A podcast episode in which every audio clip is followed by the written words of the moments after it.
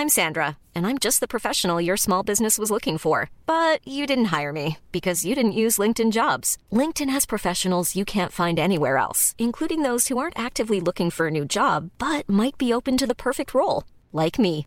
In a given month, over 70% of LinkedIn users don't visit other leading job sites. So if you're not looking on LinkedIn, you'll miss out on great candidates like Sandra. Start hiring professionals like a professional. Post your free job on linkedin.com/people today.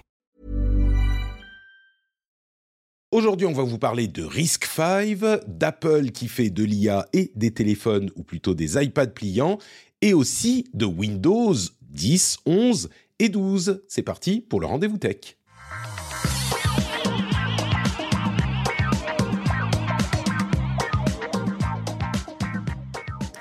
Bonjour à tous et bienvenue dans le rendez-vous tech numéro 536. Je suis Patrick Béja et j'aimerais remercier les patriotes qui vous permettent d'écouter cet épisode d'Inhasti, Sirbaf, Tyron, Durinomus, qui est peut-être euh, Durine Anonymous, on sait pas, et les producteurs de cet épisode, Julien D et WakaTP. Merci à vous tous d'être présents et de soutenir cette émission, patreon.com slash rdvtech évidemment, pour le, pour le faire vous aussi si vous le souhaitez et bonjour et merci également à Christophe d'être avec nous aujourd'hui. Bonjour Christophe, comment ça va? Christophe Kamikaze, Hello, hello. bien sûr. Salut, salut. Bah, écoutez, ça très très bien, merci. Encore ravi d'être là. En plus, on a des sujets euh, passionnants qui me passionnent en particulier. Donc, euh, ça va être un bon épisode, ça, je le sens bien. Ça va être un très bon épisode. Euh, Il y a des sujets graves qui arrivent peut-être plus tard, ou en tout cas, oh, je sais, je suis même pas sûr. On va voir comment ça va, mais là, on va parler tech et tech importante pour l'industrie et des sujets euh, plutôt enthousiasmants. Oui, euh, le Risk 5.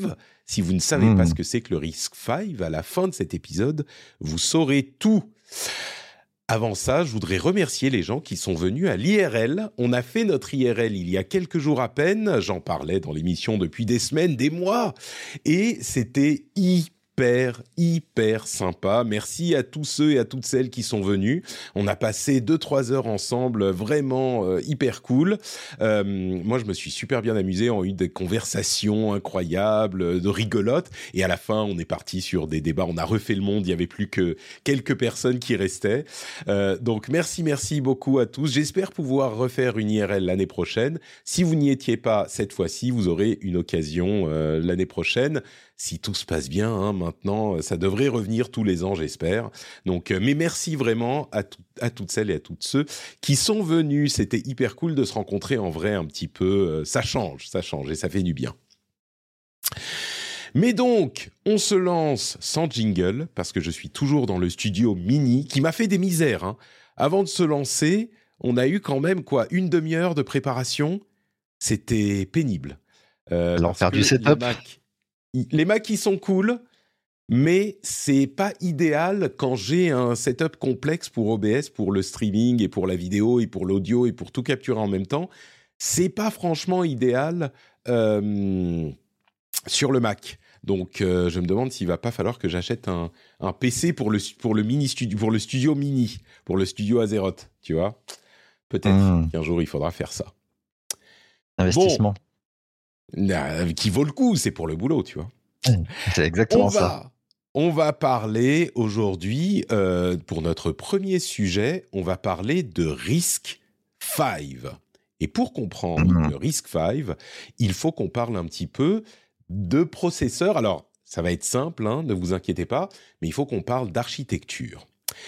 La news, c'est que Qualcomm est en train de développer un processeur, un vrai processeur, sous architecture RISC-V. Et c'est vraiment une évolution majeure dans le monde des processeurs. Et pour comprendre pourquoi, il faut revenir un petit peu en arrière. En fait, il existe dans tous les appareils que vous utilisez deux types d'architecture de processeurs. Donc on fait un petit, euh, vous savez, c'est le, on va faire cinématique. Qualcomm développe un Snapdragon sous, process- sous architecture RISC-V. Freeze frame, oui, c'est moi le processeur. Mais pour comprendre, il faut revenir en arrière. Donc on revient à la situation euh, telle qu'elle était il y a une vingtaine d'années, une dizaine d'années, et même telle qu'elle est encore un petit peu aujourd'hui. Il y a deux types euh, d'architecture de processeurs. C'est quoi, pardon? C'est très très vieux, c'est même plus que ça. hein. Bien sûr, mais je veux dire la situation telle qu'elle est euh, ces dernières années, elle est, euh, c'est ça que je vais présenter parce que si on, Ok, revient aux origines, il va falloir passer par euh, le le les- le risque, le CISC, le début des, enfin les PowerPC qui étaient en risque, mais puis ils sont passés. Bref, telle qu'elle est jusqu'à maintenant, on va dire ces dernières années, on a deux types d'architecture de processeurs, le CISC qui est avec qui font qui, qui sont des processeurs qui fonctionnent avec un jeu d'architecture complexe beaucoup d'instructions différentes, et c'est l'architecture des processeurs classiques qu'on a dans nos PC et, euh, nos Mac jusqu'à il n'y a pas si longtemps, l'architecture Intel, AMD, x86, tout ça. Il y a un autre type d'architecture qui s'appelle RISC, et le R veut dire reduced. Reduced pour réduit. Donc il y a un jeu d'instructions plus réduit. Et c'est sur cette architecture que sont basés les processeurs ARM qui équipent tous vos appareils mobiles. Traditionnellement, le CISC, c'est plus performant quand on met beaucoup d'énergie dedans, beaucoup d'électricité. Donc, ça consomme plus, mais par contre, la puissance est plus élevée. Et donc, on les utilise plutôt sur les appareils qui n'ont pas besoin de batterie, les, PC euh, de bureau, les PC portables qui ont des grosses batteries, et même les serveurs généralement. Mais euh, le risque euh, est... Alors, traditionnellement également, le risque, c'est plutôt des performances euh, absolues plus faibles, mais par contre moins gourmands en énergie. Donc, les appareils mobiles, tout ce qui est sur batterie, c'est plutôt des processeurs d'architecture risque. Depuis quelques années, on se rend compte que le risque est de plus en plus utilisé dans des configurations qui sont pas traditionnellement les siennes. Sur les serveurs, on en met des tonnes et des tonnes, et ben c'est quand même assez efficace, même quand on a une concurrence avec euh, des architectures euh, plus traditionnelles. Et il y a deux ans, Apple a vraiment mis les pieds dans le plat. On disait depuis des années que ces processeurs mobiles, les fameux euh, A12, A13, A14, euh, etc., ils étaient vraiment d'une puissance surprenante, même comparé à des processeurs qui étaient dans des, euh, dans des ordinateurs de bureau. Et il y a quelques années, Apple sort ses processeurs M1. Depuis, il y a eu les M2, il y aura bientôt les M3, qui sont dédiés à des machines, des ordinateurs classiques, dont des ordinateurs de bureau, des ordinateurs portables, qui n'ont pas de problème d'électricité de la même manière que, et d'énergie de la même manière que les téléphones ou les euh, tablettes.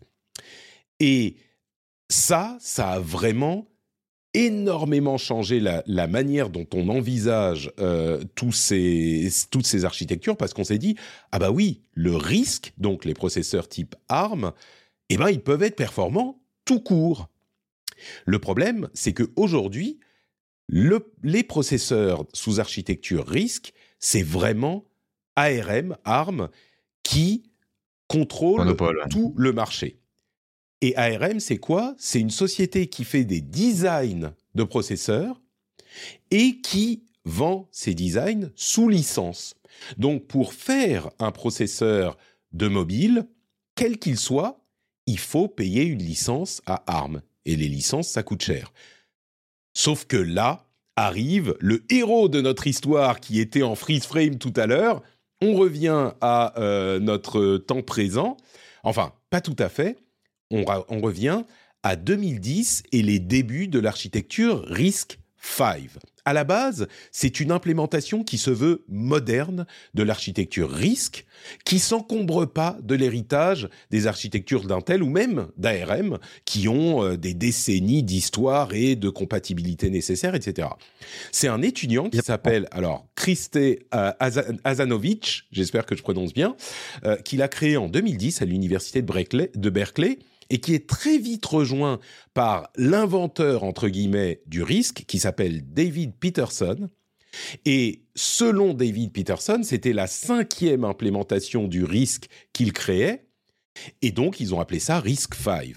Ça a gagné en popularité depuis 2010, petit à petit, et aujourd'hui, il y a une fondation qui gère le projet, qui euh, inclut certains des plus gros acteurs de l'industrie, hein, ceux dont, auxquels vous pourriez penser. Il n'y a pas Apple, et il y en a un ou deux qui manquent, mais en gros, il y a presque tout le monde. Mais le plus important de cette architecture, c'est que contrairement aux architectures de ARM pour lesquelles il faut payer une licence, eh ben, RISC 5, RISC 5, c'est 100% open source. Qu'est-ce que ça veut dire 100% open source? Ça veut dire que n'importe quelle société peut prendre les designs, les modifier, les euh, changer, y ajouter des choses, mais n'a pas besoin de recontribuer ces modifications au projet et peut utiliser tout ça sans payer de licence à qui que ce soit. C'est vraiment de l'open source, du vrai open source 100% ouvert.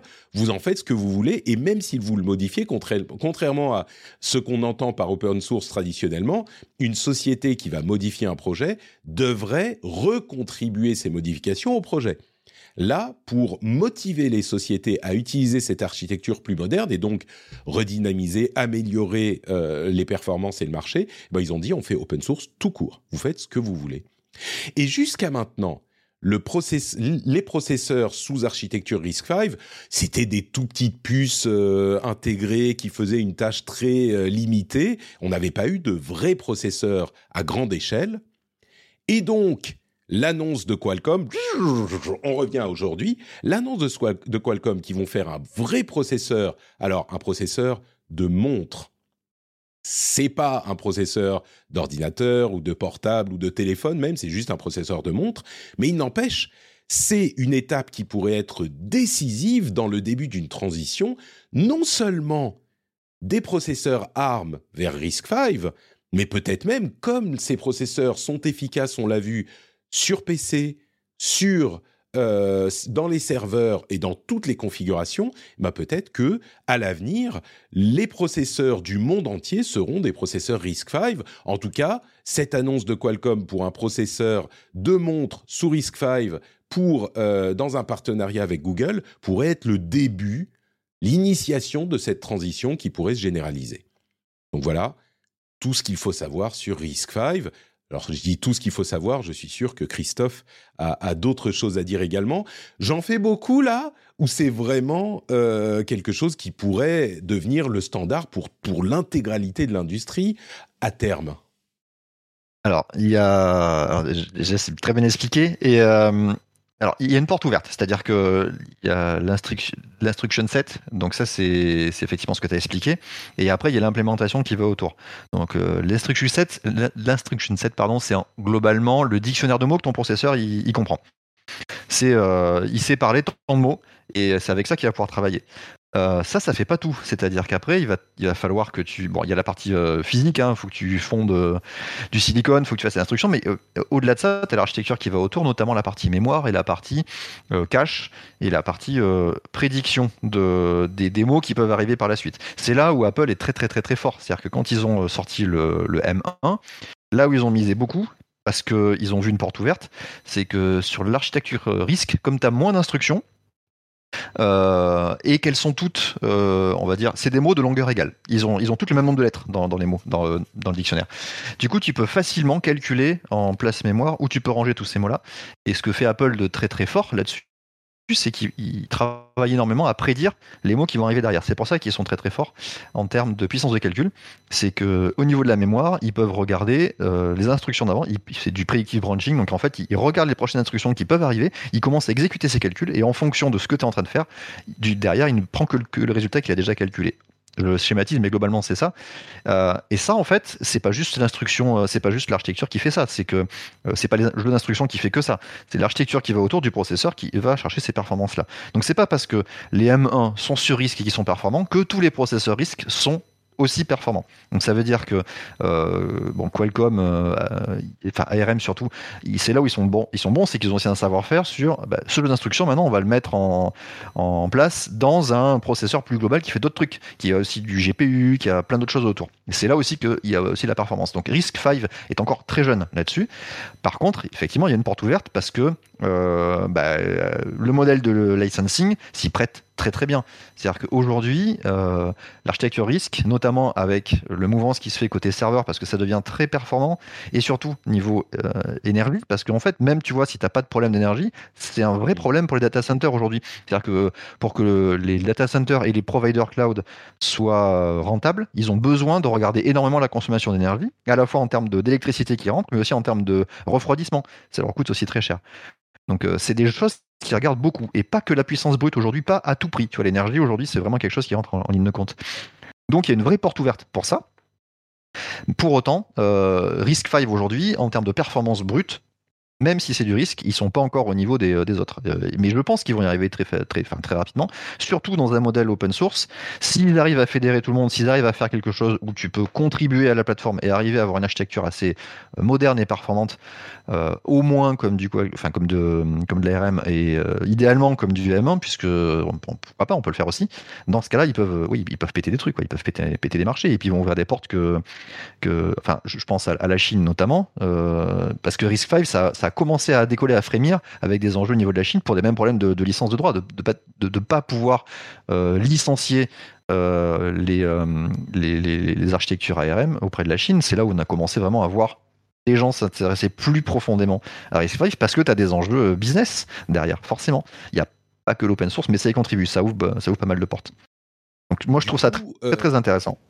Du, du, point de vue du développement de la technologie, est-ce que cet open source un petit peu radical euh, va, va, y contribuer? Parce que si tout le monde peut prendre les, les, les choses mais ne pas contribuer euh, au projet, c'est le vrai risque. C'est le vrai risque. Le vrai risque, c'est que ça part dans tous les sens. ça marche pas comme ça. On est d'accord, ce genre de, de projet. Non, il faut. Bah, en fait, le, plus gros parallèle que je peux faire avec, euh, en termes d'open source, ça va être avec Linux, avec le noyau Linux, et tu as quand même une direction euh, assez forte. Du coup, c'est globalement, tout le monde peut prendre Linux, euh, recompiler le noyau, enfin, se, faire sa propre version et l'embarquer et faire à peu près ce qu'il veut. Euh, par contre, euh, tu peux aussi contribuer. tu dois partager le fait que tu as utilisé, etc. Mais tu peux globalement faire à peu près ce que tu veux, euh, tant que tu le dis. Et euh, par contre, si tu veux faire avancer le projet, là, tu peux contribuer, mais là, tu as une vraie, euh, comment dire, tu as, as, as, une vraie direction du projet, une vraie vision qui se fait derrière. C'est-à-dire que tu vas pas accepter tout, tout n'importe quoi en termes de contribution, tu as, as, une politique de, de, contribution qui est faite, des choses qui sont obsolètes, tu as une vision, tu as une roadmap, tu as plein de trucs. Là, sur Risk 5, j'ai l'impression que c'est encore un peu jeune pour, pour mmh. avoir ça. Mais il faudrait qu'ils arrivent dans cette dynamique-là pour arriver à fédérer et à faire grandir le truc et à bénéficier de, de, du monde de l'open source. Ouais. C'est marrant de voir que euh, le projet est jeune, il date de 2010, son établissement, enfin le début du projet à Berkeley, et pourtant aujourd'hui on commence à peine à avoir une, euh, une possibilité de le voir s'établir euh, plus largement. Et 2010, c'est une architecture jeune qui ne souffre pas de l'héritage et des lourdeurs des, des anciens projets. C'est marrant que, que ça soit de 2010. Mais la, la, euh, donc, petite anecdote rigolote sur, sur les ARM en fait, euh, il y a pas mal de, ouais, de legacy, tu peux dire d'héritage, parce qu'ils ont ils fait pas mal de versions, et tu as des, des jeux d'instructions, j'ai tombé dessus dedans, de compatibilité avec des systèmes de fonctionnement Intel. Donc en fait, ils ont rajouté dans les instructions ARM des choses pour que des, des, développeurs puissent utiliser des choses qu'ils faisaient sur plateforme Intel, si tu veux. Euh, alors, c'était un, un, peu tordu le truc, mais ça, ça marchait à peu près comme ça. Ou même des instructions qui étaient tellement spécifique à un langage de programmation bien particulier. Il y a des trucs comme ça que tu vas retrouver dans l'architecture ARM. Fondamentalement, c'est pour moi, tu vois, euh, philosophiquement, c'est à l'opposé de ce que devrait être une architecture risque. Si tu avais des instructions très spécifiques dédiées pour un cas d'usage bien particulier, t'es plus dans un modèle très réduit et très euh, optimisé, juste euh, et généraliste. Et ben justement, en parlant d'utilisation sur euh, des pour des utilisations euh, de, de PC euh, tels qu'ils existent aujourd'hui, on a des sources qui disent que euh, Nvidia et AMD sont en train de développer des puces ARM, donc RISC, pour PC spécifiquement pour PC, euh, pour les PC Windows. Ce qui est euh, intéressant parce que elle, devrait arriver d'ici 2025, mais c'est intéressant parce que euh, ça, ça chasse un petit peu les processeurs M1, M2 de d'Apple, et puis ça confirme que, alors, ils pourront peut-être pas faire absolument tout ce que peuvent faire les processeurs Intel, donc pour les questions de compatibilité, il y a toujours des problèmes sous Windows qui se posent quand on essaye de, de faire des changements radicaux. Mais euh, si tout le monde se met à faire des processeurs basés sur ARM pour PC, euh, là, je pense que la, prédominance, alors peut-être pas de RISC-V, mais au moins la prédominance de RISC, de l'architecture RISC, euh, risque de se confirmer. On va voir ce que fera Intel dans cette situation, parce que clairement, l'architecture CISC semble être un petit peu en perte de vitesse, on va dire. Bah, c'est le problème de te tenir un gros boulet comme ça où tu as rajouté beaucoup trop de choses dedans. Au bout d'un moment, euh, comment tu à le faire évoluer Donc, euh, ouais, pour, pour c'est compliqué. Euh, pour Nvidia sur ARM, c'est pas leur première. Hein. Ça fait un petit bout de temps qu'ils font déjà de, du, ARM. On pense au Tegra notamment. Ils ont fait pas mal de, de chips là-dessus. Sur Windows, par contre, c'est une vraie nouveauté. Mais la difficulté, c'est pas de faire des, des, des, processeurs mobiles pour Nvidia. Je pense que c'est à embarquer l'écosystème Microsoft dedans. Et, mais Microsoft, pareil, c'est pas la, c'est pas le premier coup d'essai, mais ils arrivent pas à embarquer tout le monde dedans. Ils ont pas la force que, et la maîtrise sur l'écosystème comme peut l'avoir Apple. Mais Apple, demain, ils disent bon, on change d'architecture. Ils l'ont fait plusieurs fois. Hein. Ils sont passés du PowerPC à l'Intel, ils sont revenus à, du, l'ARM derrière. Enfin, ils ont changé plein de choses. Et à chaque fois, euh, la bascule se fait relativement bien, facilement quand même. Ils embarquent tout le monde avec des couches d'adaptation. On pense à Rosetta pour faire la traduction instantanée, euh, une virtualisation, mais ça, ça marche quand même très très très bien. Microsoft avec Windows, euh, ça n'a jamais bien marché. Pour, pour deux raisons techniquement déjà, parce que euh, la partie virtualisation n'était pas aussi performante. Ils n'avaient pas des processeurs ARM aussi performants pour le faire. Sur du, c'était Windows RT, ils avaient fait. Tu pouvais faire de l'émulation S86 à un moment donné dessus, donc tu pouvais faire tourner tes applications traditionnelles de processeurs Intel sur des processeurs ARM, mais ça marchait pas bien du tout en termes de perf. Et puis l'autre truc, c'est qu'ils ont du mal à embarquer euh, euh, l'écosystème, c'est-à-dire les développeurs, les utilisateurs, enfin tout le monde. Par contre, si demain on se rend compte qu'au niveau du marché ARM euh, et les processeurs d'architecture risque peuvent avoir une vraie valeur ajoutée en termes de performance et d'autonomie, ce qu'on voit sur les M1, et qu'ils arrivent à sortir un hardware qui va différencier tout ça, c'est peut-être un levier pour embarquer tout le monde dedans, en se disant, bah, on a de l'intérêt à acheter. Tu vois, ouais, c'est ça, c'est ça. Le cercle, tu vois, le, t'as, un frémissement, les gens vont commencer à acheter ce type de machine, et euh, du coup, ça va tirer une traction. Du coup, les gens vont s'intéresser pour pouvoir cibler ce marché-là, du coup, développer des applications pour. Et c'est peut-être là qu'ils vont trouver la boucle. Mais c'est, c'est plus compliqué que dire, euh, comme à Apple, demain je vous sors un main et puis basta, si vous voulez des applications, euh, recompilez-les en ARM. La, grosse euh, différence, c'est qu'il y a tellement de d'héritage de différentes applications, tellement de machines, de systèmes qui fonctionnent sous Windows et qui doivent continuer à fonctionner, qui sont des systèmes critiques, etc. C'est compliqué de, de tout faire basculer. Euh, et pour la, la plaisante, enfin pour la blague, pour la référence, je l'ai évoqué rapidement tout à l'heure, mais les PowerPC dont tu parlais à l'instant, euh, sur euh, les, processeurs du Mac qui ont équipé les Mac pendant très longtemps, c'était des processeurs euh, RISC, des processeurs développés, hérités de ARM, dont d'ailleurs ARM, Apple était l'un des premiers investisseurs, un des membres fondateurs. Donc, au bout d'un moment, ils s'en sont désengagés et ils auraient peut-être pas dû parce qu'aujourd'hui, c'est une société qui est importante dans la tech. Enfin, ils s'en sortent pas trop mal non plus, euh, Apple, euh, de leur côté. Et du coup, on passe à notre deuxième sujet. On parlait de Windows. Eh ben, il y a des chiffres intéressants qui sont pas forcément avérés, mais qui semblent être euh, confirmés par différentes sources. On compte aujourd'hui 400 millions de PC actifs sous Windows 11 et ça va beaucoup plus loin que les attentes de Microsoft. En fait, Microsoft pensait pas qu'ils iraient si vite dans la transition Windows 11. Et si vous vous dites, mais attends, Windows 10, euh, c'est allé beaucoup plus vite, euh, ils ont atteint 400 euh, ou 500 millions en un an seulement. En, dès 2020, Windows 10, il y avait un milliard d'utilisateurs sous Windows 10. Eh ben, c'est pas tout à fait le même contexte. Non seulement Windows 10 était vraiment gratuit pour tous les PC sous Windows 7 ou 8 et il n'y avait pas de conditions euh, de, pour upgrader. Mais en plus, pour Windows 11, il y avait une euh, nécessité, enfin un, comment dire, une condition matérielle euh, que les PC devaient satisfaire, qui, qui étaient des conditions de modernité, de sécurité, dont je ne vais pas détailler les détails, mais tout le monde ne pouvait pas installer Windows 10. Donc, Microsoft ne s'attendait pas à ce que Windows 11. Euh, Windows, pardon, Windows 11. Tout le monde ne pouvait pas installer Windows 11. Donc Microsoft ne s'attendait pas à ce que ça aille si vite. C'était seulement les PC construits en 2018 et euh, plus tard qui étaient compatibles avec Windows 11. Ça a fait grincer des dents d'ailleurs euh, au moment du lancement. Mais aujourd'hui, donc, on a euh, quand même énormément de PC sous Windows 11. Et là, si vous vous dites, ah bah c'est bon, alors Windows 11, c'est terminé, on est euh, tout le monde sous Windows 11, euh, on va être content et on va s'arrêter là. Eh ben non. En 2024, si tout va bien, c'est Windows 12 qui devrait arriver. Et Windows 12 est censé faire un rafraîchissement de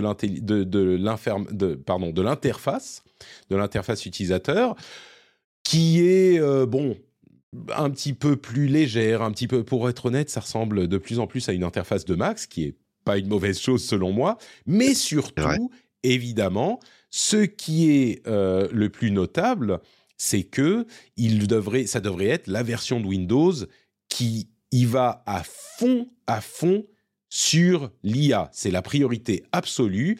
Il y aura des euh, fonctionnalités qui vont permettre euh, à l'interface, à l'ordinateur, de lire le contenu de votre écran et de vous suggérer des choses, de créer des projets, euh, de, de lancer des applications en fonction de ce qu'il y voit. Enfin, vraiment, Windows 12, ça devrait être le Windows de l'IA. donc, Windows 10, Windows 11, euh, Windows, Windows, Windows Copilot, on l'appelait. Windows Copilot, c'est ça, mais euh, qui est encore plus, enfin vraiment intégré euh, au, à l'interface, à la, au fonctionnement du, de l'OS. D'une manière générale, il n'y a pas forcément énormément à dire sur tout ça, mais euh, l'adoption de Windows 11, j'avoue que j'ai été un petit peu surpris parce que c'est vrai qu'on a beaucoup de, PC qui sont vieux sur le marché.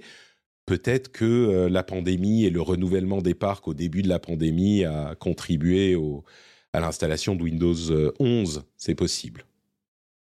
Après, as toujours, sur les versions de Windows, tu as toujours une latence au déploiement. Hein. C'est-à-dire que beaucoup euh, vont décider d'attendre pour que les autres essuient les plâtres pour eux, en disant oula, on ne sait pas encore si ça va être bien, si ça va, bien fonctionner, si euh, mes pilotes vont être compatibles, etc. On va attendre que les autres essayent. Et en général, c'est ça. Enfin, autour de moi, tu vois, tous ceux qui sont pas trop technophiles, on sont plutôt tendance à dire on va attendre. Et au bout d'un moment, ils voient que tout le monde autour d'eux, ça y est, est passé, ils disent bon, ben ok, en fait, il n'y a pas trop de risque, on y va. Il y a, il y a cet effet-là sur le, on va dire, le grand public. Euh, après, il y a le renouvellement du parc aussi. C'est-à-dire que tu as le mise à jour de Windows, mais tu as aussi les gens qui, euh, d'une année à l'autre, vont changer de PC. Ils vont acheter un nouveau PC, un portable, et du coup, tu viens avec la nouvelle version Windows, et paf, tu as ton activation qui se fait naturellement. Mais euh, ouais, Windows 12, alors ça sera, je pense pas que ça sera une grosse révolution en termes d'OS à proprement parler, c'est-à-dire que, tu vois, on parlait du risque et tout ça, je pense pas qu'ils fassent de gros changements là-dessus, sur le, noyau de Windows, mais vraiment sur tout ce qui est productivité. Comme ils l'ont beaucoup, beaucoup, beaucoup poussé sur tout ce qui est IA et Copilot, notamment sur la suite Office déjà.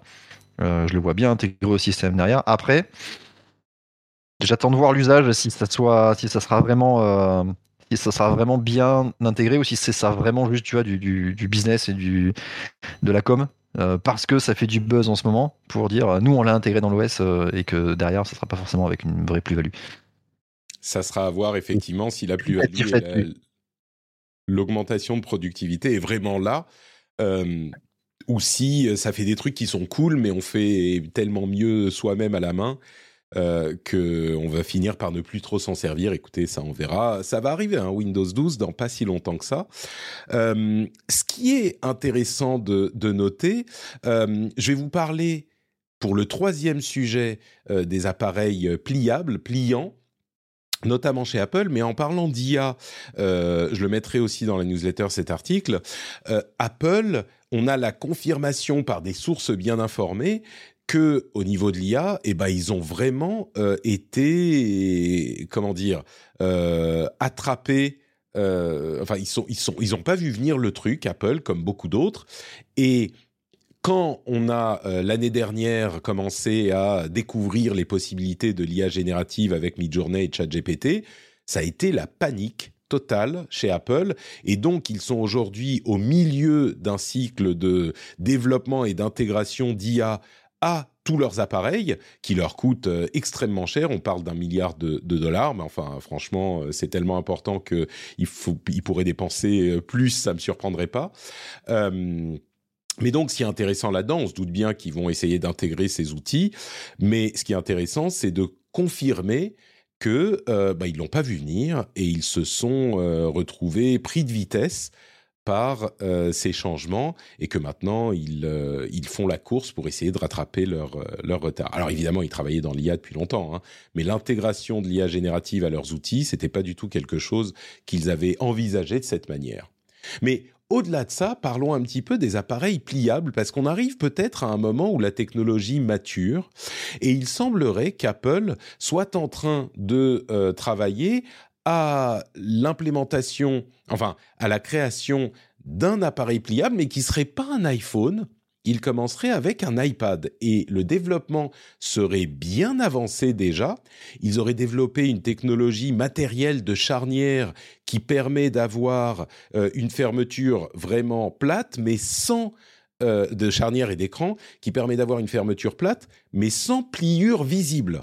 Vraiment, une fois, euh, en tout cas, le truc déplié, on voit plus du tout la pliure. Le problème, c'est que cet appareil coûterait, et cette technologie, cette euh, charnière coûterait très cher à produire, et donc ça poserait des questions de marge pour Apple, et donc évidemment de faisabilité industrielle pour un produit comme celui-là. Ils en sont en fait, c'est ça qu'il est intéressant de noter, ils en sont à ce stade du développement.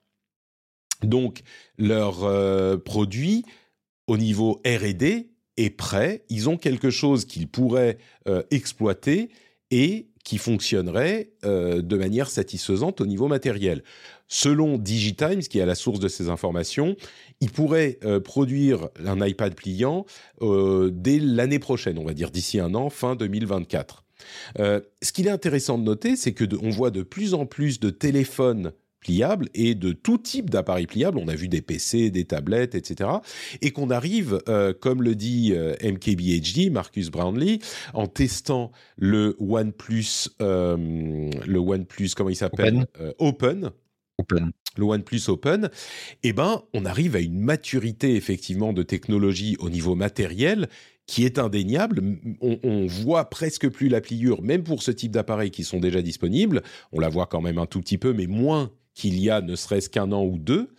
Euh, là où moi j'ai une vraie interrogation, comme pour tous ces types de, produits, c'est est-ce que l'utilité sera avérée? Et un grand test pour ce genre de choses, eh ben, c'est évidemment euh, le moment où Apple arrive sur le marché. C'est toujours un moment où on se dit bah, la technologie est mûre, on va voir ce qu'en fait Apple. Et donc, ce que je voudrais voir, plus qu'une charnière euh, vraiment plate, sans pliure, c'est la manière dont Apple euh, modifie son, son interface utilisateur pour hmm. tirer parti de ces deux écrans.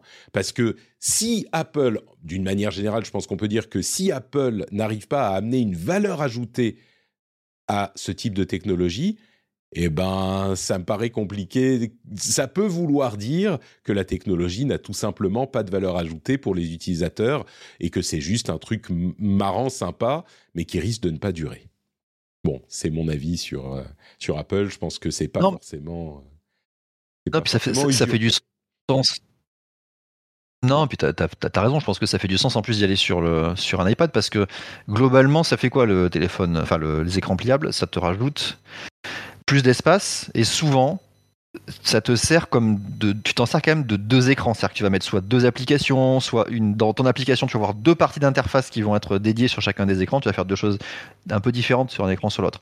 À part mater des vidéos ou lire du contenu où tu vas mettre vraiment en plein écran sur les deux en même temps, le reste, c'est plus sur de la productivité pour, euh, pour des, applications. Et ça, en général, c'est l'iPad qui le fait. Si tu l'as vu arriver sur les iPads Pro notamment, avec le, fait de pouvoir snapper plusieurs fenêtres, etc. Ça a, du, ça a plus de sens pour moi d'arriver avec une interface comme ça au niveau de l'iPad. En tout cas, l'iPadOS est sûrement plus, plus proche d'offrir euh, une expérience utilisateur qui va, qui va coller à ce genre d'usage matériel d'écran pliable que ne l'est aujourd'hui l'iPhone. C'est-à-dire que l'iPhone, en termes d'application, en termes de même du de SDK, donc tout, tout, ce que les développeurs ont entre les mains pour pouvoir développer sur, euh, sur, sur un téléphone, je pense pas qu'il soit aussi près que peut être l'iPad euh, pour accueillir un écran pliable, un hardware avec un écran pliable ça a du sens. Après, il y a tous les enjeux effectivement de production, de capacité de production matérielle qui, qui sont. S'ils si, devaient faire un iPhone, euh, en même temps, tu vois, c'est risqué de sortir, euh, sortir un téléphone pliable en visant l'iPhone. Ça veut dire quoi? C'est-à-dire qu'il ferait une troisième gamme dans l'iPhone ou ça serait un iPhone qui serait que pliable? Ça serait un sacré, sacré prise de risque parce qu'aujourd'hui, le marché, il n'est pas encore. Il est pas encore, c'est pas un marché de masse encore. Ça reste, euh, ça reste dans le dans le milieu tech. C'est des tech addicts qui vont sur tout ça. Euh, oui, et je ne les, vois pas sortir un, grand. Enfin, l'iPhone, le produit est tellement important pour Apple que c'est compliqué de diluer euh, un petit peu l'offre. Déjà qu'elle est un petit peu complexe, et puis si c'est un produit qui n'a pas une utilité avérée, euh, ça peut effectivement impacter l'image de la marque en général et du, du, produit spécifiquement. Donc il vaut largement mieux commencer avec un iPad euh, et, éprouver la technologie, éprouver les, les bénéfices que ça peut avoir pour l'utilisateur et pour la productivité, et éventuellement à terme, un an, deux ans plus tard, potentiellement l'amener à, quand en plus la, matériellement la technologie sera plus euh, plus avancée peut-être euh, éventuellement l'amener sur iPhone si on estime que vraiment ça vaut le coup. Euh, je pense que c'est une... éprouver le logiciel. T'as pas oublié ça mais éprouver les logiciels éprouver l'écosystème embarquer les développeurs pour que les applications puissent utiliser ce système là etc une, une fois que tu as tout le monde là-dessus là tu peux miser sur l'iPhone qui est quand même beaucoup plus risqué en termes de business effectivement et de prise de risque pour Apple ouais. D'accord. Écoutez, on verra euh, où on se situe à la fin de l'année. Je ne serais pas surpris que même si leur projet à ce stade soit de, de commencer à en produire un en 2024, s'ils le produisent, c'est le genre de choses qui peut facilement être décalé de six mois, un an, voire plus. Un petit mot. moi, je t'avoue que ça commence à me chauffer quand même. Hein. Pardon. Ça commence les à téléphones chauffer les, les, iPads pliants, les trucs pliants pas les, les, téléphones pliables, ça commence un peu à me chauffer. Le OnePlus Open, il a l'air carrément vraiment pas mal. Et euh, c'est pas encore euh, Ouais, mais c'est ça, c'est le prix aujourd'hui qui est un vrai frein. C'est euh, mm. assez dingue quand même. Euh, un petit mot pour noter que John Stewart, le journaliste humoriste qui avait une émission sur Apple TV Plus, s'arrête de collaborer avec Apple et selon certaines sources, Stewart aurait voulu parler. C'est une émission dans laquelle il euh, fait état d'un problème dans la société et il fait une enquête sur le sujet. Et généralement, il n'est pas super tendre. Eh bien, il semblerait que euh, Stewart ait voulu évoquer des sujets comme la Chine ou l'IA et que du coup, évidemment, Apple n'était pas hyper euh, enthousiaste à l'idée de voir John Stewart euh, dire du mal de ces sujets sur Apple TV+. Donc, son euh, émission The Problem, je crois, The Problem with John Stewart, a été interrompue là sans vraiment d'avertissement ou de, sans finir de saison ou de savoir que ça allait se terminer. Et ça s'est passé un petit peu de manière abrupte. Donc, euh, je voulais le mentionner. Et ça s'est passé au moment où Tim Cook était en voyage en Chine. Donc, euh, voilà, vous le savez. Avant de passer à notre partie news et rumeurs, je voudrais tout de même euh, remercier les auditeurs et les auditrices qui soutiennent le rendez-vous tech sur Patreon. Vous savez que l'émission existe grâce à vous elle est euh, totalement euh, créée en indépendant. Moi, je suis euh, seul. Je n'ai pas de grosses boîtes derrière. Je n'ai pas de gros médias. Je n'ai même pas de petits médias derrière. Je suis juste moi dans mon studio. Je fais ma veille, euh, mon travail de préparation euh, et, tout ça. Et euh, je me permets, grâce à votre soutien même, de rémunérer certains intervenants très réguliers, les gens que vous écoutez qui sont là chaque, chaque mois. J'ai également quelqu'un qui m'aide, Fanny, à la production, à la publication. Mais tout ça, évidemment, ça coûte des sous, sans parler du fait que bah, moi, j'ai besoin d'en vivre aussi.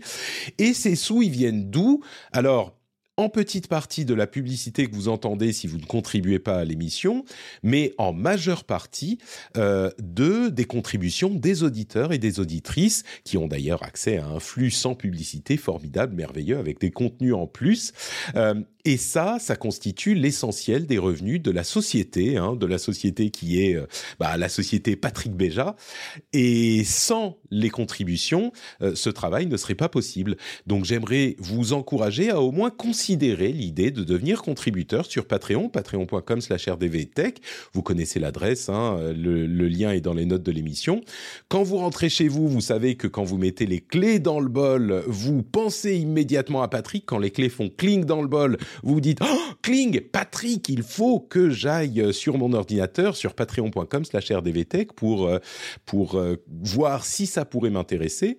Et il y a des contenus euh, intéressants, en plus de, la fierté évidemment de contribuer à ce projet.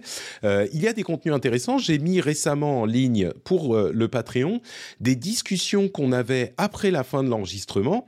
Et qui n'était pas disponible ailleurs, mais qui m'avait paru intéressante. Et on a parlé, par exemple, de euh, la manière dont les créateurs envisagent les nouveaux outils, comme TikTok, avec euh, des gens qui participaient au rendez-vous jeu, avec Trinity, qui est une streameuse, Otaksu, qui est un, streamer et un YouTuber. On a parlé également euh, de la consommation énergétique de The Sphere, la grosse boule de Las Vegas, là. Et on a eu une discussion qui, sur une longue durée, a fini par arriver à des faits sur lesquels on pouvait s'accorder et le processus était intéressant. J'ai parlé de, différentes choses, j'ai réuni tout ça et je l'ai mis en contenu disponible uniquement pour euh, les contributeurs patriotes. Donc euh, voilà, il y a des contenus comme ça, il y a plein de choses, évidemment l'émission sans pub, etc., euh, etc., sans même cette petite partie au milieu, ce laïus. Si ça vous intéresse, patreon.com slash rdv tech. Merci à tous et à tous et à toutes et à tous et à tous. Ryan Reynolds here from Mint Mobile. With the price of just about everything going up during inflation, we thought we'd bring our prices down. So to help us, we brought in a reverse auctioneer, which is apparently a thing. Mint Mobile unlimited premium wireless. Have to get 30, 30, bit to get 30, bit to get 20, 20, 20, bit to get 20, 20, bit to get 15, 15, 15, 15 just 15 bucks a month.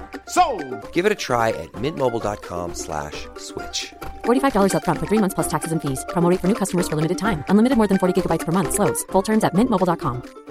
There's never been a faster or easier way to start your weight loss journey than with PlushCare. PlushCare accepts most insurance plans and gives you online access to board-certified physicians who can prescribe FDA-approved weight loss medications like Wigovi and Zepbound for those who qualify. Take charge of your health and speak with a board-certified physician about a weight loss plan that's right for you. Get started today at plushcare.com slash weight loss. That's plushcare.com slash weight loss. plushcare.com slash weight loss.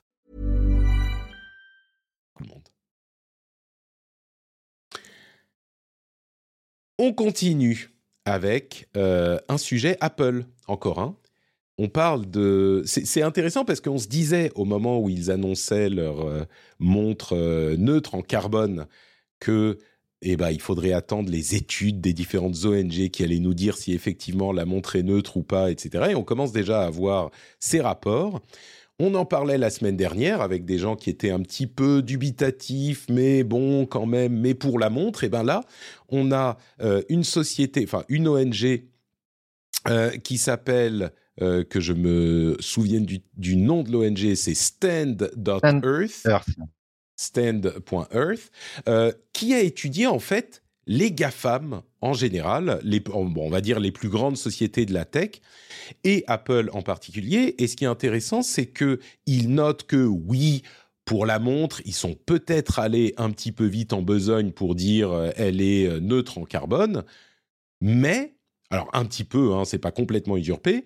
Mais ce qui est intéressant, c'est que effectivement, comme euh, on, le sent et comme ils le disent, Apple est de loin le meilleur élève euh, de la tech pour leurs efforts en matière euh, de, de, développement durable et de renouvellement de leur, de leur production. Ils sont de loin les meilleurs élèves, en grande partie parce qu'ils imposent à leurs fournisseurs également des objectifs clairs même s'il y a un problème de euh, lisibilité euh, à ce niveau-là, ce dont nous parlaient les ONG, dont on parlait la semaine dernière, en gros, ce qu'il faut retenir, c'est que euh, Apple semble effectivement être, c'est même pas semble, on peut arrêter, je peux arrêter de prendre des pincettes, d'après les rapports de Stand.earth, bah, Apple est de loin le meilleur élève et ils font des choses substantielles.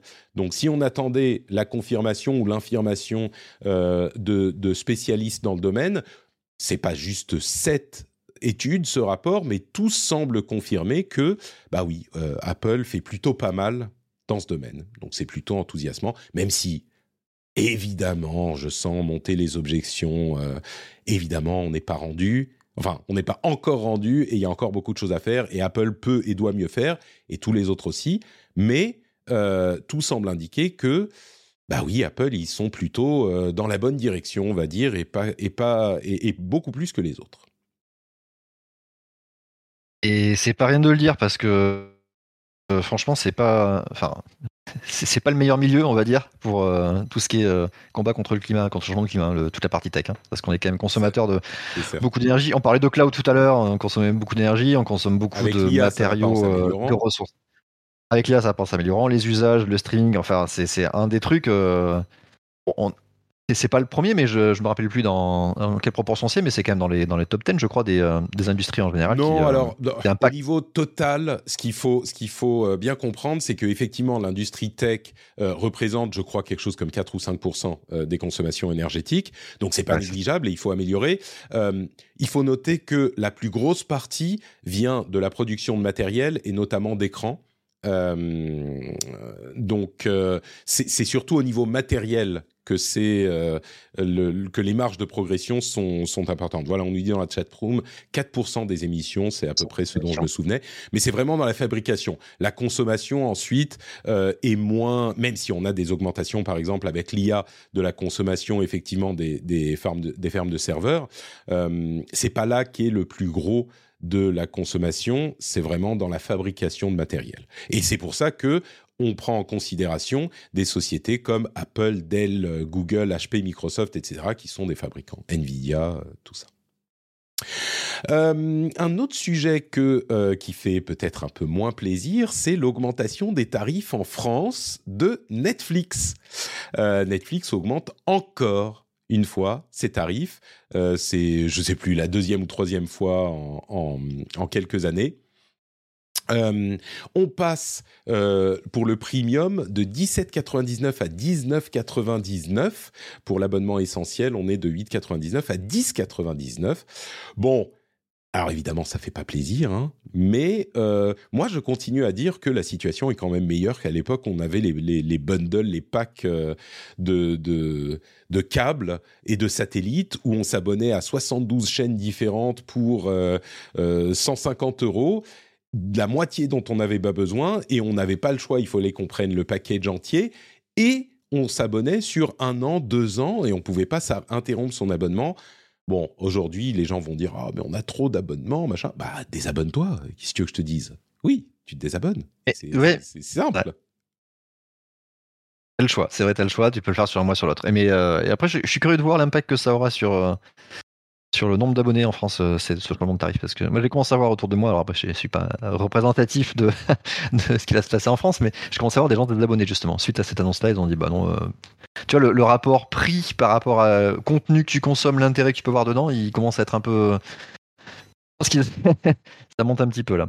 Donc, euh, Et c'est ça qui est parfait. C'est que si ça, y a pas que la si ça vaut plus si ça n'a plus suffisamment de valeur pour toi, bah t'arrêtes de t'abonner, t'arrêtes de, de, payer. Et il y a, y a, des gens qui disent aussi, oh mais c'est dégueulasse, ils commencent les prix super bas et après ils les montent. Bah le, après, le problème. T'as deux façons de le faire. Ouais. C'est pas. Non, non, mais dans cette mécanique, tu vois, ils disent Ah, oh, ben ils tapatent avec des prix super bas et après ils les montent. Mais tu t'en fous. Je veux dire, si ça vaut plus la peine après euh, pour toi, tu peux arrêter de t'abonner. Et c'est toi qui as bénéficié d'un prix discount au début, et donc tu as eu du contenu cool à un prix qui était inférieur à ce que tu aurais dû payer, puisque on dit ouais, ah, mais ça c'était pas marqué comme il perd de l'argent et il tapate. Bah oui, donc c'est toi qui as tiré avantage, qui as tiré parti de ce truc. Et après, si c'est plus intéressant pour toi, si ça vaut plus ce prix-là, bah t'arrêtes de t'abonner. Ah, et quand on me dit ah ouais mais on a pris l'habitude, euh, donc euh, on veut quand même payer, bah donc ça veut dire que tu veux le truc et que pour toi ça vaut ce prix. Donc je comprends, enfin je comprends la réaction de ah bah non ça devient plus cher, ça me frustre. Évidemment que je le comprends. Mais on peut se désabonner. On a bénéficié d'un prix réduit euh, pour. Mais ça n'a pas été un prix réduit, ça n'a jamais été communiqué comme ça. C'est que, ça, que du bénéfice pour nous, pour le consommateur. Euh, non, je fais un peu un minimum de provoque, mais quand même, il y a, y a, de la vérité dans ce que je dis, non, Christophe? C'était pas, c'était pas, bah, c'était pas un prix réduit. Ça a jamais été communiqué comme tel. Ça a été le, le prix à l'époque. Ils ont jamais dit c'était un prix discount. Ça a jamais été un truc comme ça. Ce qu'il y a, c'est que les gens, évidemment, les gens se sont habitués. C'est le prix. C'était le prix. Si on dit, si on est dans l'idée, regarde, ils veulent tapater avec un prix hyper bas et ensuite ils montent le prix, tu vois, ils font une sorte de dumping pour t'intéresser, euh, bah ça veut dire que le, le, juste prix, il est plus haut que le prix de promo entre guillemets qu'ils ont créé au début pour ta pour tapater. Ouais, mais ça, c'est parce que tu as le recul le juste prix, C'est toujours le prix que les gens sont prêts à payer. Le juste prix, ça n'existe pas. Le juste prix, c'est le prix que les gens sont prêts à payer. Si le, le, prix est maintenant trop élevé pour que ça t'intéresse, bah ça veut dire que c'est plus le juste prix et que donc t'es plus intéressé. Mais si l'augmentation la, précédente à 17,90, elle te convenait et que le prix d'avant à 12,99, tu disais ah bah c'est une super affaire, bah tu faisais une super affaire pendant X temps. Et maintenant, bah c'est plus une super affaire, donc tu le veux plus. Enfin, j'ai du mal à comprendre au-delà de la réaction euh, un petit peu, euh, comment dire, épidermique de oh merde, ils augmentent les prix, euh, ça me fait chier, ce que je comprends évidemment.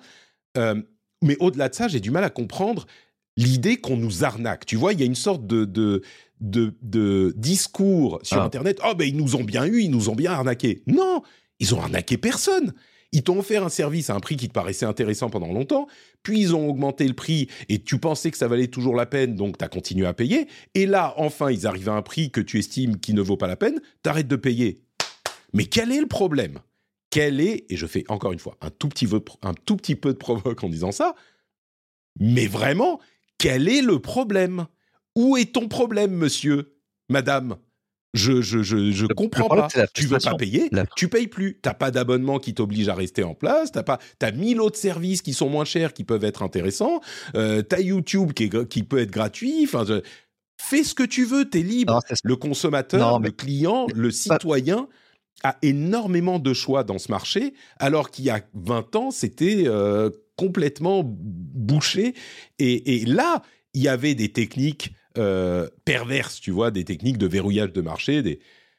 Non, tu, tu, bah, y a pas, non, non, il y a, euh, bah, non, t'as pas complètement tort. Mais ce que je veux dire, c'est qu'il n'y a, a, pas que le tu veux, il y a aussi le tu peux. C'est-à-dire que euh, monter les tarifs comme ça, a peut-être des gens qui vont plus pouvoir se le permettre euh, si derrière, de se dire, bah, je peux plus m'abonner parce que non, ça coûte beaucoup trop cher par rapport à ce que je peux mettre dedans.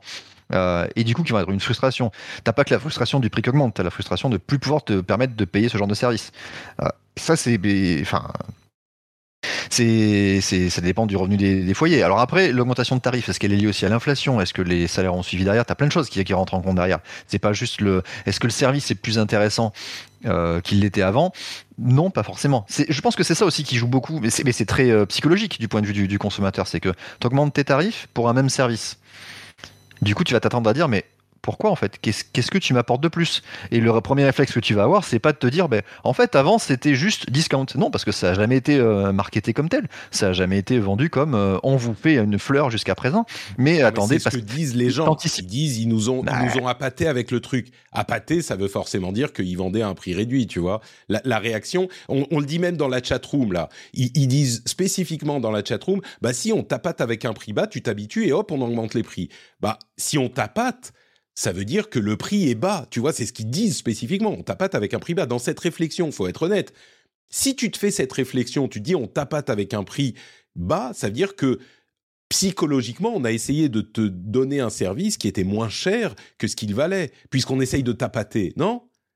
Ah, Les salauds, ils m'ont eu. Comme quoi, tu vois, les marketeurs. C'est exactement ça, c'est ça que disent les gens. Ben oui, non, mais en même temps, si tu regardes, euh, ah oui, d'accord. Du coup, je aller de ton côté, mais ça, tu peux pas tout traiter de ça parce que tu peux pas, tu peux pas tout traiter de ça parce que le marketing est partout et fonctionne de manière générale comme ça. Donc euh, forcément, je veux dire, euh, les gens ils ont compris comment ça marche. Donc euh, à partir de là, oh là là, je me suis encore fait avoir, mince. Mais oui, oui, mais c'est même pas le truc, c'est que c'est même pas je me suis fait avoir. Si tapatent avec un prix bas qui t'engage sur un an, deux ans, et, après tu peux pas te désabonner avant la fin du truc et le prix augmente, là tu t'es fait avoir. Mais le fait qu'il t'ait proposé un prix bas, qu'il t'a proposé des contenus intéressants pendant X temps, et après ils augmentent les prix, ils disent bon bah si tu veux pas, tu te barres. Bah tu te barres. Si tu veux pas, tu te barres littéralement. Euh, et, ensuite, si jamais trop de gens se barrent, bah Netflix va dire ah oui merde on a fait trop cher, euh, donc on réduit les prix. Et je vais, je vais continuer dans la provoque. S'il y a des gens pour qui ça devient trop cher et qui peuvent plus se le permettre, c'est malheureux, mais d'une part, les mécaniques de marché vont faire que bah, s'il y a plus assez de gens, ils vont rebaisser les prix ou ils vont changer leur offre. Mais d'autre part, écoutez, je suis désolé, mais euh, il y a toujours des choses qui sont trop chères pour des gens. Tu vois, euh, il y a des offres quand même qui sont relativement raisonnables chez Netflix encore. Il y a des offres avec pub, etc. Même si elles sont moins mises en avant, euh, il y aura toujours des gens qui peuvent pas se permettre certaines choses. Euh, moi, je peux pas me permettre euh, des trucs. Enfin, ça dépend. Est-ce qu'on estime que c'est un produit de luxe? Est-ce qu'on estime que c'est un produit première nécessité, machin? Netflix, c'est pas un produit de première nécessité non plus. Tu vois, on n'est pas en train de non, mais alors... price gouger sur le lait et le pain, quoi. Donc euh... non, mais est-ce que y a, et en plus, et en plus, pour conclure sur ça, peut-être que mon discours serait différent si le piratage n'existait pas. Je ne cautionne pas le piratage, mais d'une certaine manière, c'est un levier de régulation aussi Aujourd'hui, le piratage, évidemment qu'il y a encore des gens qui piratent, mais beaucoup moins qu'à une certaine époque. Si la problématique devient vraiment, vraiment problématique, eh ben le piratage peut euh, remettre une pression, peut regagner en popularité, remettre une pression sur ces euh, sociétés qui seront obligées de revoir leurs offres. C'est ce qui s'est passé il y a une vingtaine d'années, et ça a donné la situation dans laquelle on est aujourd'hui, qui est avantageuse, je trouve. Euh, il y, a deux choses intéressantes là que je retiens sur la dernière chose que tu as dite. Là, c'est euh, ça définit la valeur des choses. Effectivement, le prix que tu mets dessus et les gens qui, qui s'abonnent, qui l'achètent ou pas, c'est ça qui définit la valeur des choses derrière. Donc euh, oui, on le dit dans la chatroom, c'est pareil. C'est voter avec votre argent. C'est-à-dire que si pour vous ça considère, enfin vous considérez que ça n'a plus cette valeur-là, ben, désabonnez-vous. Et puis ça fera réagir forcément derrière Netflix, ils vont rajouter derrière. L'autre truc que je voulais quand même rajouter, c'est surtout que, pardon, c'est pas, on n'est sur ce, pas sur, un bien point de, de réagir. Excuse-moi, Christophe, juste, il y a de la concurrence on a une concurrence hyper saine, on en a limite trop, et pas que des autres services de streaming, de la télé, de YouTube, euh, de plein de trucs. Mais donc oui, ça fonctionne ce système. La, particularité en plus, c'est que c'est pas n'importe quel service, c'est-à-dire que là, tu touches du doigt euh, une partie de la culture aussi. Et là, c'est un, un sujet un peu sensible, notamment en France, sur l'accès, tu vois, l'accessibilité à la culture. Euh, et c'est pas, tu vois, c'est pas un iPhone, c'est pas t'achètes l'iPhone tu peux pas te le permettre comme ça. Là, tu dis, bah, il y a des choses que je vais pas pouvoir voir, et puis il y a des contenus, euh, je sais pas, documentaires, des trucs, euh, films français, des choses comme ça, qui, auxquels tu vas pas forcément pouvoir avoir accès. Et là, c'est un peu plus touchy quand même, tu vois, comme discussion. Ah oui, d'ailleurs, dans, dans, la chatroom, on me dit oui, mais là, tu tombes dans un discours élitiste. Bah, si t'es pauvre, tant pis pour ta gueule, l'accès qu'aux riches. Mais enfin, je suis désolé, la société fonctionne comme ça. Euh, si tu peux pas aller au ciné, t'as pas accès à une partie de la culture. Entre parenthèses, une place de ciné, une place de ciné, c'est le prix d'un abonnement Netflix. Euh, si t'avais pas accès à Canal Plus à l'époque, si t'avais pas accès aux chaînes du câble, euh, bah oui, tant pis pour ta gueule, t'es pauvre. Euh, c'est pour ça que je parlais de produits de première nécessité. Je je veux pas faire de l'élitisme, mais je crois qu'à l'inverse, les gens qui vont est-ce que Netflix est un produit de première nécessité maintenant? Je crois pas. Ou alors le, monde est tellement euh, euh, va tellement bien et, tout le monde a tellement accès à tellement de, richesses et de, choses, et je pense, moi je serais plutôt sur cette ligne, qu'on considère que Netflix est un produit de, première nécessité, de première nécessité, qu'on considère que l'accès à cette culture spécifique est tellement importante dans notre vie tous les jours que il faudrait quand même, si ça coûte 14 euh, euros, c'est trop cher. Tu vois, c'est les produits de première nécessité entre guillemets. C'est plus euh, la, bouffe et la, santé et machin. C'est l'accès à Netflix. Soyons sérieux deux secondes. la, littérature. Est-ce que on a accès à euh, toute la littérature à tout? Alors oui, tu peux aller à ta médiathèque, mais je veux dire, mais oui, mais personne ne peut acheter. Si tu peux pas acheter un livre, si tu peux pas acheter un livre, tu peux pas acheter le, dernier Goncourt parce que tu n'as pas les moyens de te le payer. Je suis désolé, personne va venir dire oh mais enfin quand même, euh, rendez-vous compte, les pauvres n'ont pas accès au dernier Goncourt, euh, c'est élitiste.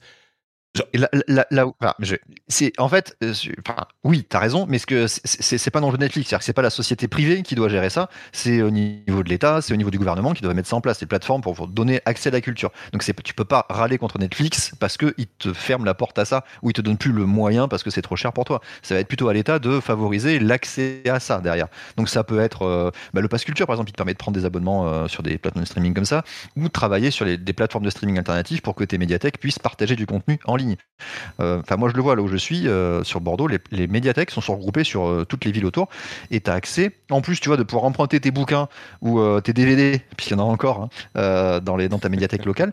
Tu peux accéder à une plateforme pour lire des. Enfin, ça reste particulier, c'est-à-dire que tu empruntes un e-book. Voilà, donc à un moment, il faut le rendre aussi. Ils ont un nombre limité d'e-books et tu dois, oui. C'est pour reproduire le système. mais, c'est normal parce que sinon, tu pourrais en louer 14 millions, personne n'achèterait de livres, tu vois. Et voilà, c'est la valeur des choses. Tu vois, on en revient, tu, dévalues, euh, tu dévalues parce que du coup, c'est accessible de, de, trop. Et il, commence à faire pareil sur le sur le contenu vidéo. Alors oui, c'est pas la même expérience encore, mais euh, et c'est là où ça va être hyper touchy, c'est que euh, on nous reparle aussi du piratage derrière, mais c'est tu vois, aujourd'hui, est-ce que le fait de, pirater, parce que c'est pas forcément toujours gratuit, il faut quand même mettre en place euh, des choses derrière, il te faut une machine qui tourne, ça, ça coûte de l'électricité, oh, ou tu peux prendre une, un, serveur, un serveur hébergé, ou il faut que tu payes des services en plus. Donc, est-ce que le curseur aujourd'hui va pas dépasser aussi la complexité de revenir à des, à des, plateformes de, piratage qui vont. Ah, tiens, je vais rebondir sur une, une, autre actu que j'ai vue il y a pas longtemps. Si, on a besoin du piratage un jour, euh, il se, tu vois, le, piratage existe toujours et. Euh, mais c'était pas, c'est pas le, sujet principal. C'est juste que vu si la com de trop cher, le piratage est un levier sociétal qui fonctionnera aussi, quoi. Il y aura des. Ouais. Mais bah, le marché noir, le marché gris. Et Plex, t'as vu l'annonce de Plex qu'ils ont faite récemment sur euh, leur abonnement? Parce que euh, Plex, alors, qui est une plateforme de, diffusion de contenu, en général pour des, des, fichiers que tu héberges toi, donc tes films de vacances, mais euh, ils ont réduit leur abonnement Plex Pass, je crois, pour empêcher justement le fait que les gens créent des plateformes de streaming maison et qui partagent avec la, terre, la terre entière. Quoi. Au, début, au début, tu partages ça avec la famille, et après, tu commences à partager à beaucoup de monde et tu crées un marché alternatif où du coup, tu as des abonnements risqué, toi, tu as des hein, contenus illégaux. mais, mais, mais, non, mais Plex, c'est commencer à se rendre compte que dans ses utilisateurs, ils commencent à avoir, de, parce qu'ils ont du coup euh, un abonnement avec un, service cloud chez eux, ils commencent à avoir des volumétries de gens qui mettaient ça en place. Donc ils commencent à ah monter des plateformes de streaming où tu commences à avoir beaucoup d'utilisateurs. Bah ouais, mais c'est pour te dire qu'aujourd'hui, ça s'est tellement facilité, ces plateformes-là, aujourd'hui, qu'à une époque, c'était quand même beaucoup plus compliqué d'accéder au. Euh, et, et bah, y, y a eu un me... On en revient un petit peu. C'est pour ça que je me, je suis pas très inquiet sur ces choses-là parce qu'il y a le gendarme de la pirate, du piratage qui fait que euh, si ça devient vraiment inaccessible, vraiment trop cher. Euh, et on me dit dans la chatroom, donc c'est pas c'est pas grave, les pauvres peuvent, peuvent pas se divertir, ils ont qu'à regarder leurs ongles poussés. Mais enfin, calmez-vous un instant, euh, faut pas. Je veux dire, il y a la télé. Non, non. la, suite de ce discours, et c'est des habitués que je salue qui disent ça là, mais la suite de ce discours, c'est qu'il faut imposer des prix euh, planchers, des, des prix plafonds à Netflix. C'est ça que vous êtes en train de dire? Enfin, calmons-nous. Ah, bon si tu, si tu fais ça, ça veut dire qu'il y aura un impact sur la qualité du contenu qui sera produit. C'est-à-dire qu'on peut avoir les mêmes, les mêmes budgets dans les mêmes contenus. C'est pas sérieux, je suis désolé, c'est pas sérieux du tout. Je pensais pas qu'on allait faire une demi-heure sur Date. Je me suis dit, on va mentionner le truc en passant, ça va se, ça, ça va être euh, très rapidement euh, évacué. Je pensais pas qu'on ferait aussi longtemps là-dessus. Euh, On dit tu pousses un peu le curseur trop loin dans l'avocat du diable, donc je pousse un peu aussi. Ouais, mon avocat est plus convaincant, je trouve, mais mais on nous dira. Commentez sur les sur les réseaux, sur euh, Blue Sky, sur euh, le Discord, tout ça, sur ce sujet, c'est hyper intéressant. Euh, merci d'y avoir participé. Et entre parenthèses, le kicker, la suite dans tout ça, c'est que les revenus de Netflix sur le troisième trimestre ont augmenté de presque 8%. Ah. Et les, euh, les abonnements ont augmenté de plus de 10% d'une année sur l'autre. Donc il y a de plus en plus d'abonnés. Donc évidemment, c'est pour ça que j'ai jamais dit ah, bah, Netflix, tu vois. C'est une question euh, de, de, de, juste prix, mais eux, ils maximisent leurs bénéfices, c'est évident. Je dis, c'est même pas une question euh, qui se pose, quoi. Euh, et entre parenthèses, certains services de streaming mettent maintenant des pubs, euh, de plus en plus de pubs quand on est en pause. Genre aux États-Unis, il y a Peacock, Hulu, Max qui mettent de la pub. Et Max, c'est HBO. Hein. Euh, ils mettent de la pub quand on est en pause. C'est marrant, non? Je, bon, en même temps, peut-être que c'est de la pub pour leurs propres émissions, pour en découvrir. Euh, c'est de la découverte, c'est important. Euh, Snapchat, je vous parle souvent de Snapchat en disant que c'est un petit peu le réseau social oublié qui a failli couler il y a quelques années et qui remonte la pente de manière hyper impressionnante. Euh, on a eu une confirmation, enfin ils ont aujourd'hui presque 500 millions d'utilisateurs euh, actifs euh, quotidiens. 500 millions, c'est monstrueux, c'est plus que Twitter, c'est alors on n'est pas au niveau de Instagram ou Facebook évidemment, mais 500 millions, ils étaient à il y a quelques années à quelque chose comme 100 150 millions, c'est vraiment vraiment surprenant. on est à 475 millions spécifiquement. Et d'un autre côté, ils mettent en place un outil pour euh, permettre de faire un embed des snaps dans les pages web, comme font tous les réseaux sociaux depuis des années. Mais euh, euh, ça va leur permettre de gagner un petit peu plus en, en visibilité. Et Snapchat est vraiment pas à euh, euh, oublier, quoi. Et c'est très utilisé par les plus jeunes, hein, Snapchat. Mais, euh, mais vraiment, c'est une histoire, il faudra qu'on en parle un jour, c'est une histoire incroyable, l'histoire de Snapchat. Euh, et à côté de ça, TikTok est en train de tester visiblement des vidéos de 15 minutes. On était à passer à Ouh. 10 minutes euh, l'année dernière, il y a presque deux ans, et là, ils sont en train de, de tester des vidéos de 15 minutes. Alors, 15 minutes, on commence à vraiment chasser sur les terres de YouTube. hein. YouTube, les shorts, ils sont limités à une minute parce qu'ils ont déjà un format long. Enfin, YouTube, c'est du format long, long entre guillemets, plus d'une minute entre 5, 10, 15, 20 et plus. Euh, TikTok est en train d'aller essayer de chasser sur les terres de YouTube sous des formes un petit peu différentes, mais 15 minutes, ça commence à devenir assez long. En parlant de YouTube, euh, ils sont en train de euh, tester euh, l'idée d'avoir, quand on regarde des vidéos sur des sujets d'actualité, ils vous proposent une interface différente qui va vous présenter des contenus d'autorité. C'est quoi les contenus d'autorité? C'est des contenus de euh, publications qui sont des publications sérieuses, des, euh, des- officiel, source vérifiée, tout ça. des sources vérifiées, des, euh, des, des sites de presse, etc. etc. Et c'est intéressant de voir ça par rapport à ce qui se passe sur le reste des réseaux sociaux. Donc euh, YouTube fait vraiment un effort pour avoir des contenus vérifiés euh, par rapport à d'autres réseaux qui euh, limitent la, promotion des, des infos, évidemment sur X slash Twitter, euh, un délitement complet de euh, l'information et de la l'information euh, bah, d'autorité justement spécifiquement. Donc YouTube fait des efforts en ce sens-là. Et il y a aussi, je le mettrai dans la newsletter, il y a aussi un truc intéressant par rapport à l'IA, c'est que YouTube est en train de négocier avec l'industrie de la musique pour un outil qu'ils sont en train de développer qui permet aux créateurs de contenu d'utiliser une voix IA clonée d'artistes existants pour enregistrer des nouvelles choses. C'est pas tellement le sujet qui est intéressant parce que là, bon, évidemment, l'industrie de la musique veut que les artistes soient rémunérés pour ça, que euh, le sourçage euh, de, comment dire, des contributeurs soit bien fait, donc de qui il s'agit, quel artiste, de quel artiste on utilise la voix, etc. Mais ce qui est vraiment intéressant, c'est que encore une fois, on a une industrie qui reconnaît que cette technologie est euh, inévitable et qui discute avec euh, les sociétés qui l'implémentent pour que ça soit bien fait plutôt que de se battre de manière euh, un petit peu perdue pour l'empêcher, pour l'interdire. Enfin, perdu, c'est pas forcément perdu, c'est pas impossible. Peut-être qu'ils y arriveraient, mais en tout cas, ils travaillent pour que les choses soient bien faites plutôt que de se battre contre. Et j'ai trouvé cet aspect vraiment intéressant. YouTube, ils ont toujours eu quand même une, une grosse proportion à travailler bien avec les, les ayants droit. hein. Alors depuis Donc, quelques euh, années, oui. Euh, après les, les Oui, catastrophes depuis il y a quelques temps. Oui, non, mais ils ont, ils ont bien redressé la barre. Peut-être Un, un petit peu trop, à un moment donné, ils ont le curseur un peu loin quand même, au détriment des créateurs de contenu. Mais là, euh, l'approcher de ce, de ce, de ce biais-là, c'est plutôt intéressant. Enfin, moi, je suis très curieux de voir comment ça va, ils vont sortir quelque chose de, de ça. Notamment parce qu'il y a la partie IA, mais il n'y a pas que ça. C'est que c'est vraiment ça, ça va se démocratiser, ça va se généraliser. On peut pas aller contre ça, de toute façon. Donc, euh, comment on va arriver à faire évoluer les mentalités et l'industrie aussi pour que ça puisse devenir euh, quelque chose qui se fasse dans, dans les conditions euh, normales, on va dire légales, d'utilisation des, des droits? Je suis très curieux de voir ça. C'est un vrai changement hein, dans, dans le business, dans, dans plein de choses. Et pas que dans la, pas, euh, pas que dans la consommation. C'est vraiment intéressant de voir que euh, les industries qui sont traditionnellement euh, très résistantes à ce genre de changement euh, provoqué par la technologie, là, acceptent de discuter, de négocier. On l'a vu avec les auteurs de Hollywood qui ont, qui ont réussi à trouver un accord avec les studios concernant l'IA notamment. On le voit avec la musique ici. Enfin, vraiment, moi, je pensais que ça aurait pu donner lieu à des combats légaux interminables. En fait, euh, personne n'a envie que ça se transforme en bataille légale, quoi. J'ai l'impression.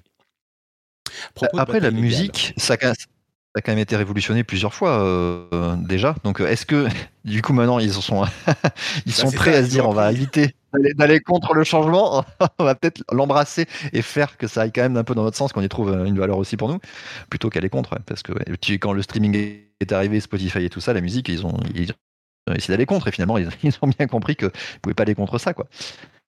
Peut-être que maintenant c'est la même chose, tu vois, ils ont, ils ont compris que ben, faut, faut l'embrasser.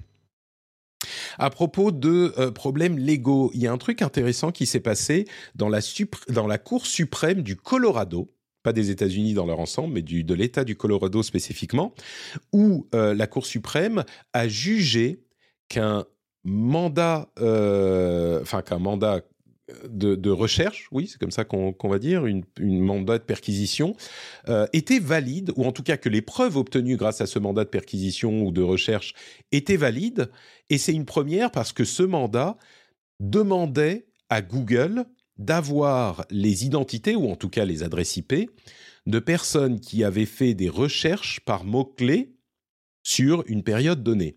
C'est-à-dire que, précisément, ils n'ont pas demandé euh, si une personne spécifique avait fait telle ou telle recherche, mais ils ont dit donnez-moi les noms ou les adresses IP de toutes, les, personnes, qui ont cherché tel- qui ont fait telle recherche entre telle et telle période. Et traditionnellement, particulièrement aux États-Unis, c'est considéré comme des phishing expeditions. Une phishing ex- expedition, dans le jargon légal, c'est une demande d'une autorité qui est tellement large que on se dit ils n'ont pas une idée précise de ce qu'ils veulent, ils font une demande qui est trop large et ils espèrent avoir un résultat dans euh, ce qu'on va leur fournir. Et ça, c'est traditionnellement très mal vu de la justice. Et bien là, la Cour suprême du Colorado a dit OK, c'est valable. Il faut quand même noter que la demande, le- le- les mots-clés euh, qui étaient recherchés, c'était une adresse d'une personne euh, qui a été, je crois, qui a été tuée, ou enfin, en tout cas, il y avait un crime chez une personne spécifique. Et le mot-clé, peut-être que c'est pour ça que la Cour suprême a dit OK, le mot-clé, c'était une adresse spécifique sur une période qui précédait le crime. Donc là, peut-être que la Cour suprême s'est dit, OK, c'est quand même une phishing expedition, entre guillemets, mais c'est tellement ciblé sur le mot-clé que une personne qui va chercher l'adresse de euh, cette personne a clairement une intention en tête.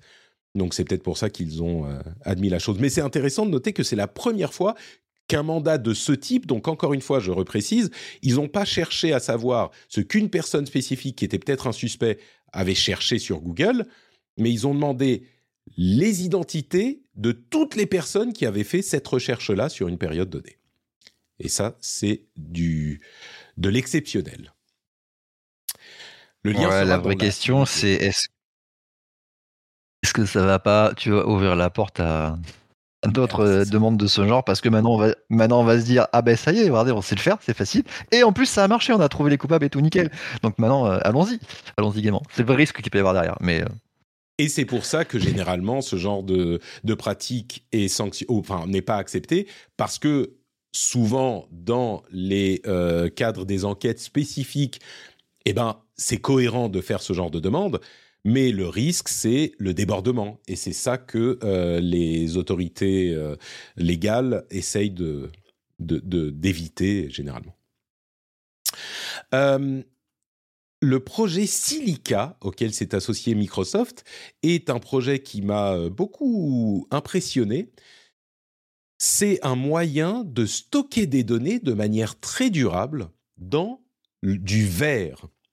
C'est des petites euh, plaques de verre qui, ressemblent à des, euh, comment on dit, des coasters, des, euh, des, des sous-verres en quelque sorte, dans lesquels on inscrit énormément de données au laser, on va les graver dans le verre et on peut les archiver pour des milliers et des milliers d'années. Ils ne se s'endommagent pas. Et en fait, le problème, c'est que tous les supports qu'on a aujourd'hui ont une durée de vie qui est hyper limitée. Vraiment très limitée. On parle de quelques années, au mieux euh, une décennie. Au mieux du mieux, si vraiment on archive tout ça dans le noir, euh, sans humidité, etc., ça va durer un peu plus longtemps. Mais quand on pense à l'archivage sur le long terme, quelques centaines, quelques milliers d'années, ben on n'a pas de solution. Il faut qu'on euh, recopie constamment les données qu'on veut archiver pour euh, qu'elles soient conservées et qu'on copie sur des bandes magnétiques, sur des disques durs, etc., etc.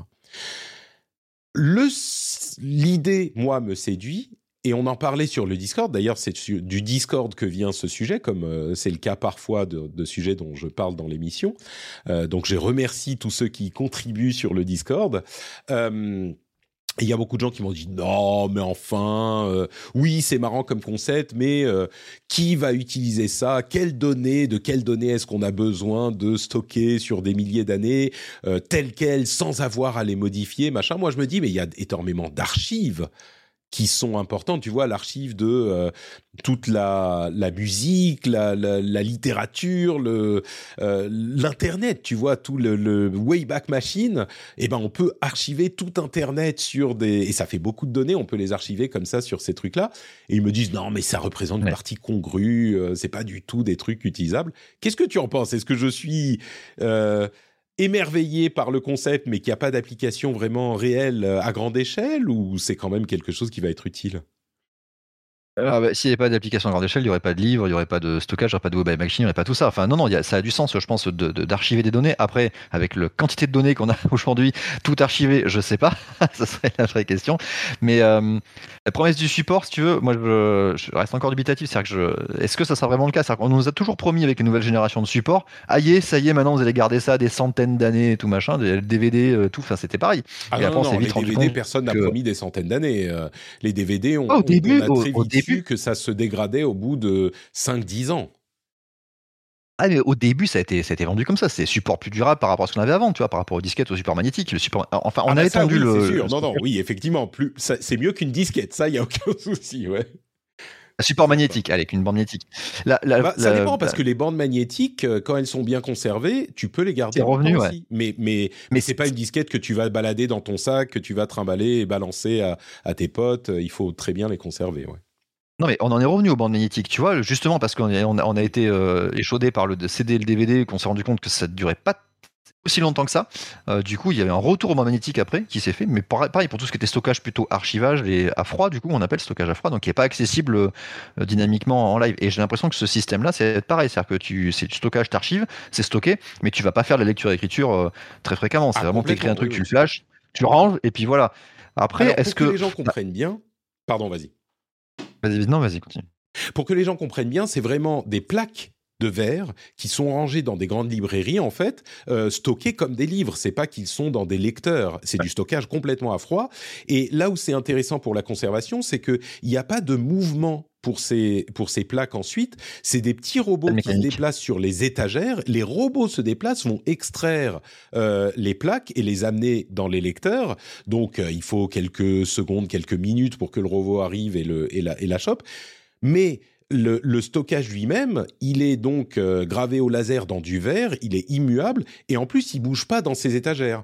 Euh, donc il y a encore moins de d'usure. Euh, donc c'est vraiment pensé pour la conservation sur le long terme.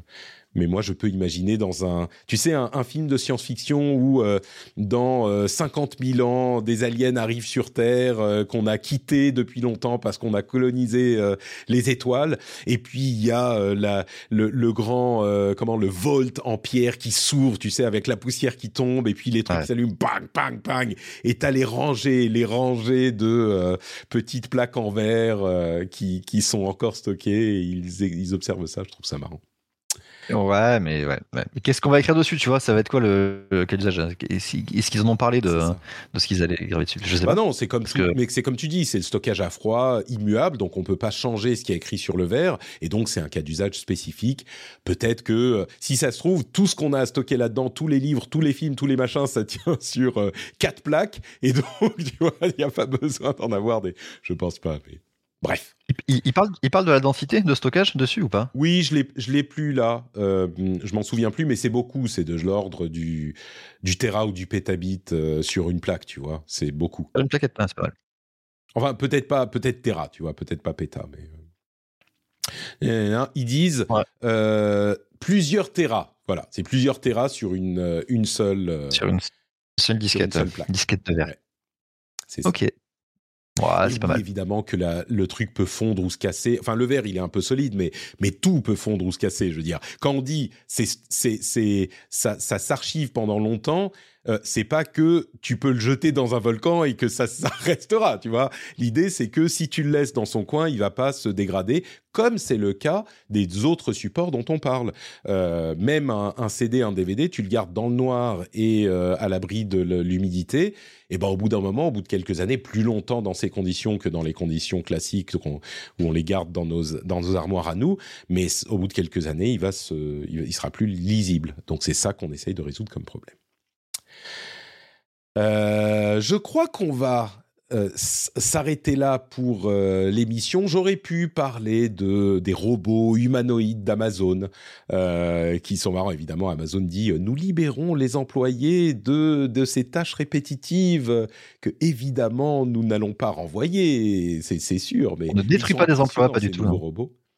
Ils sont ouais. impressionnants. Il y a un robot qui s'appelle le EvoBot. Là encore, il vient du Discord, qui est un robot hyper, bah peut-être que je le mettrai dans la dans la newsletter celui-là, euh, qui est hyper bizarre en fait. C'est un truc qui se tient en équilibre. C'est deux, en quelque sorte, un axe avec deux jambes avec des roulettes pour rouler, et puis deux euh, deux, deux, deux comment dire euh, bras deux bras en métal qui sont juste pas des bras articulés, qui sont juste deux morceaux de métal qui partent comme ça, que c'est comme les jambes en fait, et qui ont euh, un truc pour attraper derrière, et qui en fait tient des choses jusqu'à 100 kilos, mais en s'équilibrant par rapport à un mouvement de contrebalancier. Euh, et c'est hyper rapide, c'est hyper euh, stable, c'est très impressionnant. Je le mettrai dans la dans la newsletter aussi. Il y a ce qui me fait halluciner là-dedans, c'est que tu vois, ce qui me fait halluciner, c'est pas, c'est pas tant le fait de, de recréer des, des, des, robots humanoïdes, mais de recréer, tu vois, de découvrir de nouvelles façons de faire des, des, des robots avec des mouvements adaptés pour des cas bien spécifiques, parce que ça sera plus efficace en fait derrière que faire ça avec un, un humanoïde. Et, et, quelque part, tu vois, tu es en train un peu de challenger comment l'évolution de la nature s'est faite. Et tu dis, bah, peut-être qu'on a des formes physiques qui seront plus adaptées pour une tâche bien spécifique, contrairement à ce que la nature a pu créer, parce qu'il euh, n'y a pas eu ce besoin-là qui s'est fait spécifiquement. Ah, exactement, ouais, tout, à fait. fait. C'est hyper intéressant. Je le mettrai dans la newsletter, du coup, ce, ce, cet article. Euh, et puis donc, il y a Twitter qui fait des siennes. En gros, juste deux minutes, euh, il y a plusieurs choses qui se passent. Bon, Elon Musk est en train d'essayer de discréditer Wikipédia. Ah, mais pourquoi ils ont besoin d'autant d'argent? C'est quand même un mystère, hein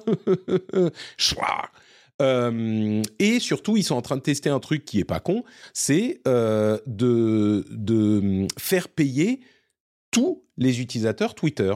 C'est-à-dire que, euh, en théorie, un service pour lequel tu ne auquel tu peux pas avoir accès si tu ne payes pas, ils disent un dollar par an. Donc c'est vraiment une somme minime. Il y a des idées comme ça avec les mails, par exemple, pour éviter le spam, on ferait payer 0,00001 centime par mail envoyé. Et du coup, le spam, pour les gens normaux, ça change rien, mais pour le spam, ça devient euh, plus vraiment économiquement intéressant de spammer des millions de euh, d'utilisateurs. Le problème, c'est qu'évidemment, dans un écosystème comme le mail, eh ben, il y a toujours des moyens d'envoyer des mails par ailleurs et de contourner le truc, donc ça sert à personne de d'implémenter ce genre de système de paiement et je crains que pour Twitter même si l'idée c'est pas parce que Elon Musk la suggère qu'elle est pas bonne mais l'idée peut être intéressante, mais dans la pratique, je suis pas sûr que ça se concrétise de la manière qu'on l'imagine. Pardon, de la manière qu'on l'imagine, et qu'au final, bah oui, les gens qui utilisent Twitter pour euh, des, des, dans des buts euh, peu louables, ils seront quand même intéressés par l'idée de payer un, dollar, même pour les bots, même pour les machins. Il y a aussi deux niveaux d'abonnement de, de, qu'il veut mettre en place un qui donne accès aux fonctionnalités payantes mais qui garde la pub et un plus cher qui donne accès aux fonctionnalités payantes sans pub. Ce qui franchement, je trouve pas ça con. Euh, si Twitter était géré autrement, je pourrais même dire que c'est une bonne idée. Enfin, ça en isolation, c'est pas une mauvaise idée. Et, et bon. pour la question, tu, tu, tu, payes pour Twitter ou pas? Non, tu, tu rigoles. J'ai, et ça t'a pas, pas fait mal de financer les nazis, euh, tu vois, je suis. non, mais, non, mais pour la communication. Mais à peine. Ouais, bien sûr. Ouais. Moi, j'ai- franchement, ça m'a fait mal de perdre TweetDeck, l'interface avec les de pouvoir ranger un peu, regarder tes colonnes, tout ça. Et mais ça m'a pas duré très longtemps. Après, j'ai- c'était pas une grande perte en fait. Tu vois. Et c'est là où tu vois. Mais c'est pareil, la valeur des choses. Tu te dis, mais en fait, est-ce que ça vaut le coup? Bah non. Exactement. Bref. Et d'ailleurs, je vais, je vais conclure avec deux choses. Euh, sur cette question de, Twitter et, de nazi, j'ai- je- j'exagère. Clairement, j'ai pas envie de donner de l'argent à Elon Musk pour tout ce qu'il fait et je pense que c'est quelqu'un qui est dangereux. J'en ai déjà parlé pour euh, à, plusieurs reprises. Euh, il est vraiment parti sur un truc étrange.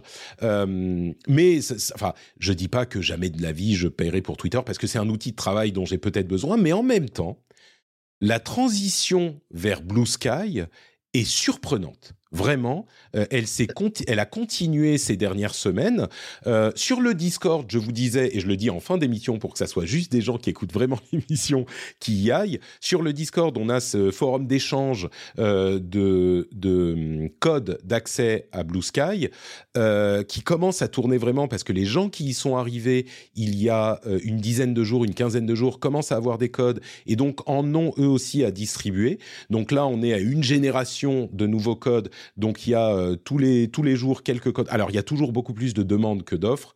Euh, mais ça commence à tourner vraiment et les gens sont super gentils, super sympas. Donc, si vous voulez un accès à Blue Sky, peut-être que le Discord est une option pour vous. Les notes sont dans les notes, l'accès est dans les notes, le lien est dans les notes de l'émission, bien sûr.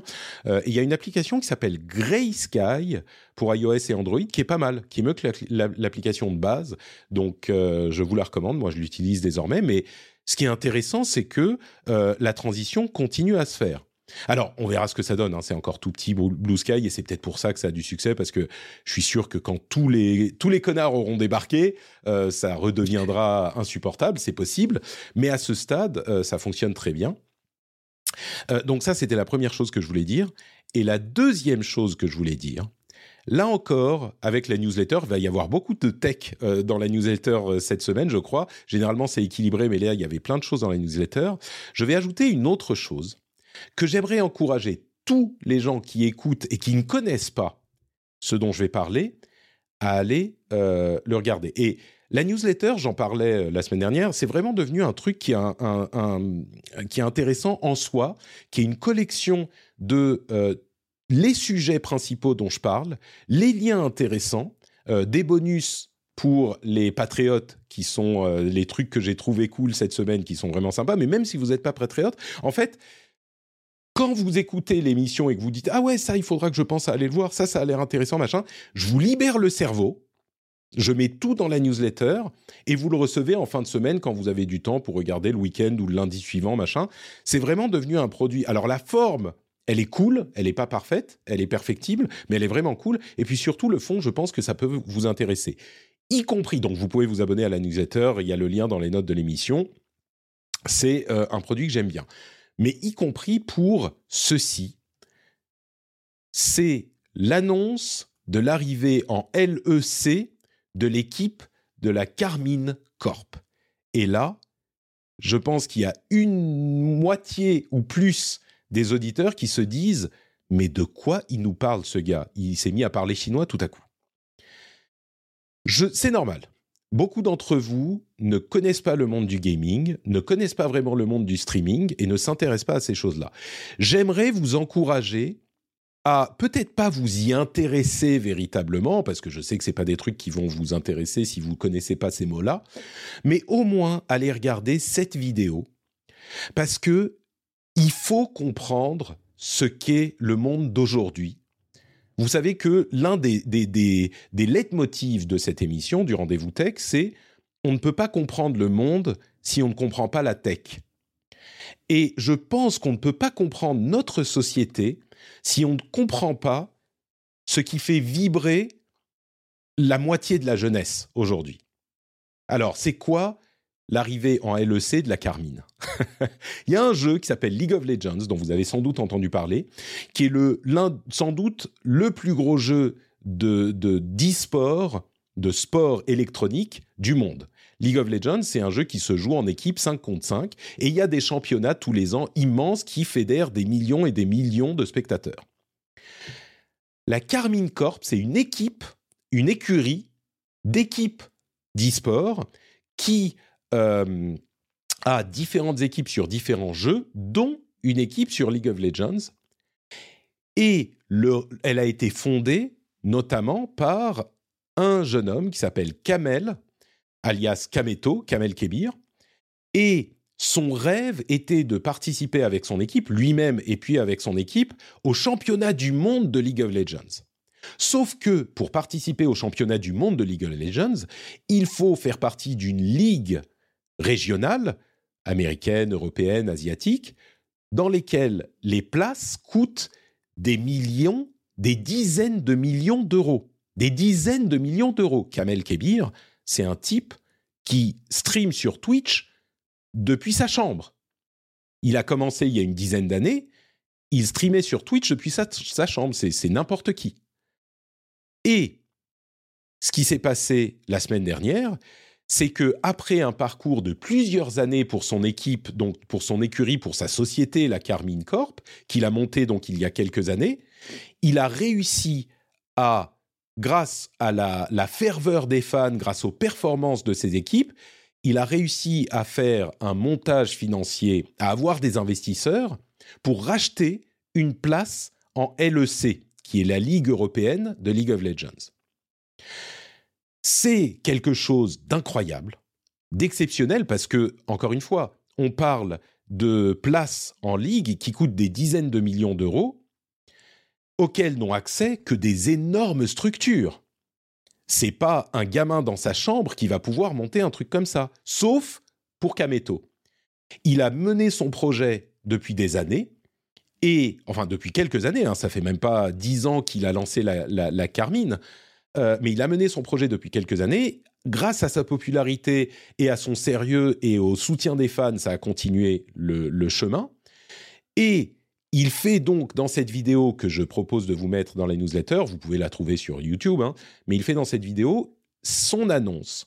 Et la raison pour laquelle, il y a plein de vidéos sur le sujet, la raison pour laquelle je vous recommande celle-ci, c'est que c'est Kamel qui est sur Twitch en costume parce que euh, là il est sur euh, les toits sur les Champs-Élysées avec hum, l'arc de triomphe en fond, mais qui est lui qui est hyper ému, qui cherche ses mots, qui en pleure presque euh, et qui annonce à son public cette arrivée en LEC avec ces mots et qui, qui, fait part de cet événement exceptionnel comme il est lui et comme sont les gens qui naviguent dans cet écosystème de Twitch où les gens normaux font les médias. Et c'est pas juste pour vous parler de, jeux vidéo parce que j'aime bien les jeux vidéo. C'est pas juste pour vous parler de Kamel et de la Carmine parce que j'aime bien Kamel et la Carmine. C'est pour vous encourager à aller regarder cette vidéo, ce ton, cette manière de faire les choses parce que c'est ça qui font les médias aujourd'hui. On parle de Netflix, on parle de machin, c'est important aussi. Mais ça, c'est ce qui fait euh, une partie de l'univers média d'une partie de la population française, une partie de la population du monde aujourd'hui. Donc j'aimerais vous encourager à jeter un coup d'œil à cette vidéo spécifiquement, mais peut-être d'une manière générale à d'autres aussi, mais à cette vidéo pour vous faire une idée de ce que c'est. Ça va pas vous plaire, ça va pas vous intéresser, ça va pas vous parler. C'est pas grave. Allez la regarder, c'est une question de culture générale. Je la mettrai dans les liens sur la newsletter. Voilà pour cette émission. J'espère que tu, toi, tu connais, hein, Christophe. Euh, je, ne t'apprends rien en disant tout ça, évidemment. Non, je sais pas.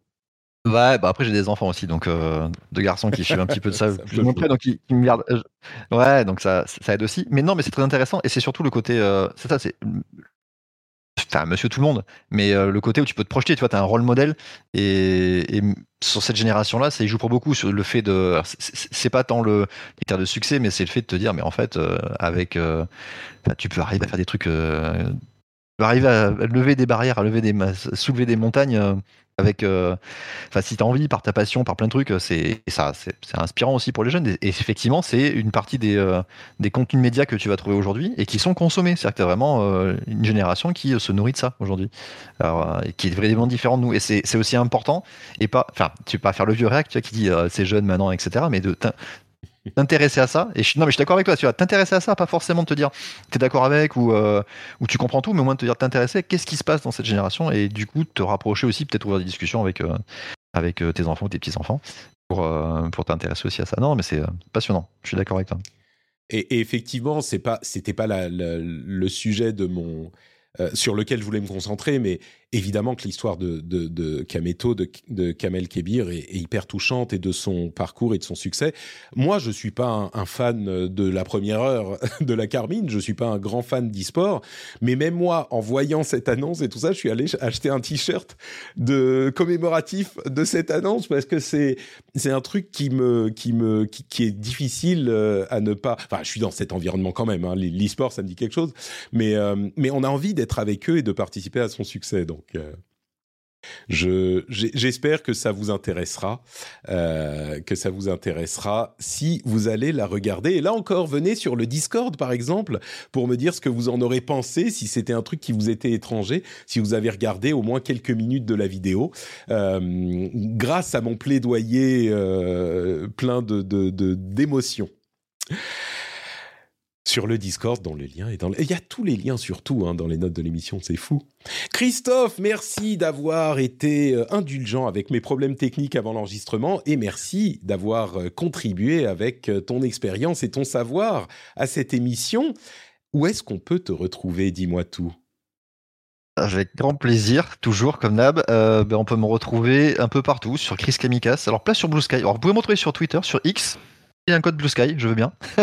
Faut que j'aille tester. Donc euh, Chris Kamikas, voilà. Super, Chris Kamikaze partout. Pour ma part, bah, c'est notre Patrick. Hein. vous me retrouvez sur euh, Blue Sky, sur X, sur euh, Mastodon, sur le Discord. C'est vraiment là que je euh, que, la communauté vit et on est plein de gens sympas qui discutons de manière sympa de plein de sujets intéressants. il y a évidemment la newsletter dont j'ai pas arrêté de vous parler, mais vraiment je suis, je pense que c'est pas juste que c'est pas vraiment que je suis fier de cette newsletter, c'est surtout que je pense qu'elle peut qu'elle est utile quoi. Donc on travaille beaucoup dessus évidemment. Euh, et puis bah, le Patreon, patreon.com slash rdvtech pour contribuer à l'émission. N'hésitez pas à aller vous abonner. Euh, c'est sympa ça vous apporte euh, des petits bonus et surtout, j'espère que vous appréciez suffisamment l'émission pour vous dire peut-être que ça vaut un petit euro par, par semaine. On parlait de la valeur des choses tout à l'heure. Est-ce est-ce qu'il y a quelque chose qui vous coûte moins d'un euro par semaine? Ah, mais clairement, euh, notre Patrick vaut plus. Enfin, la valeur, elle est au-dessus de 3 euros par semaine C'est ça, plus que Netflix. Bon, ah, si vous euh, appréciez l'émission, patreon.com slash rdvtech. Je vous remercie de nous avoir écoutés. On se retrouve dans deux jours pour le rendez-vous tech et dans une semaine pour un nouvel épisode. Ciao à tous, bye bye.